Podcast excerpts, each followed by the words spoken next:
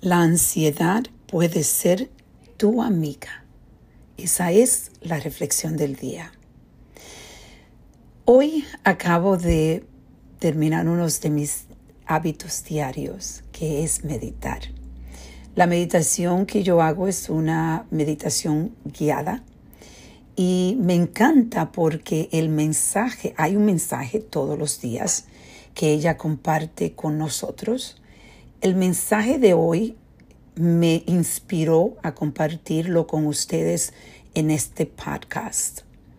El mensaje es que la, cantidad de, de ansiedad balanceada es necesaria para poder sacarte del comfort zone, de donde tú te sientes cómoda. Mucha ansiedad no es bueno obviamente, yo pasé, como he compartido con ustedes, por 15 años de ansiedad. Y esa ansiedad me ayudó a veces, pero muchas veces era, era demasiado y eso te crea límites.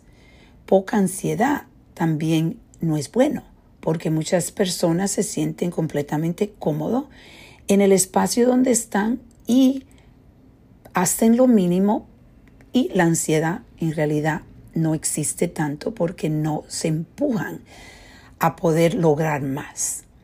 Entonces, si tú encuentras ese balance en la ansiedad, esa armonía en la ansiedad, esa ansiedad te empuja, te empuja a hacer cosas donde tienes miedo de hacer.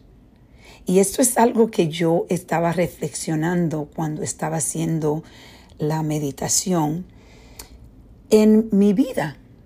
Como tantas veces yo he tenido ansiedad, por un ejemplo con mi negocio, yo sentía ansiedad de, y ansiedad es, en realidad es tu cuerpo diciéndote que tú tienes miedo. Ansiedad es miedo. Tú decides que vas a hacer algo y en realidad te empuja a irte al más de allá donde no te sientes cómodo.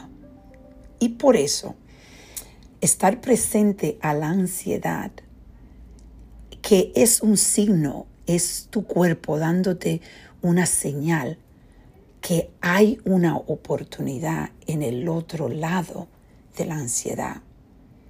Y es por eso que hoy yo te invito a reflexionar. ¿Qué te trae ansiedad? Esa ansiedad que es balanceada. Entonces, lánzate, empújate fuera de tu comfort zone, de tú donde te sientes cómodo. Hoy te invito a reflexionar y a reconectar.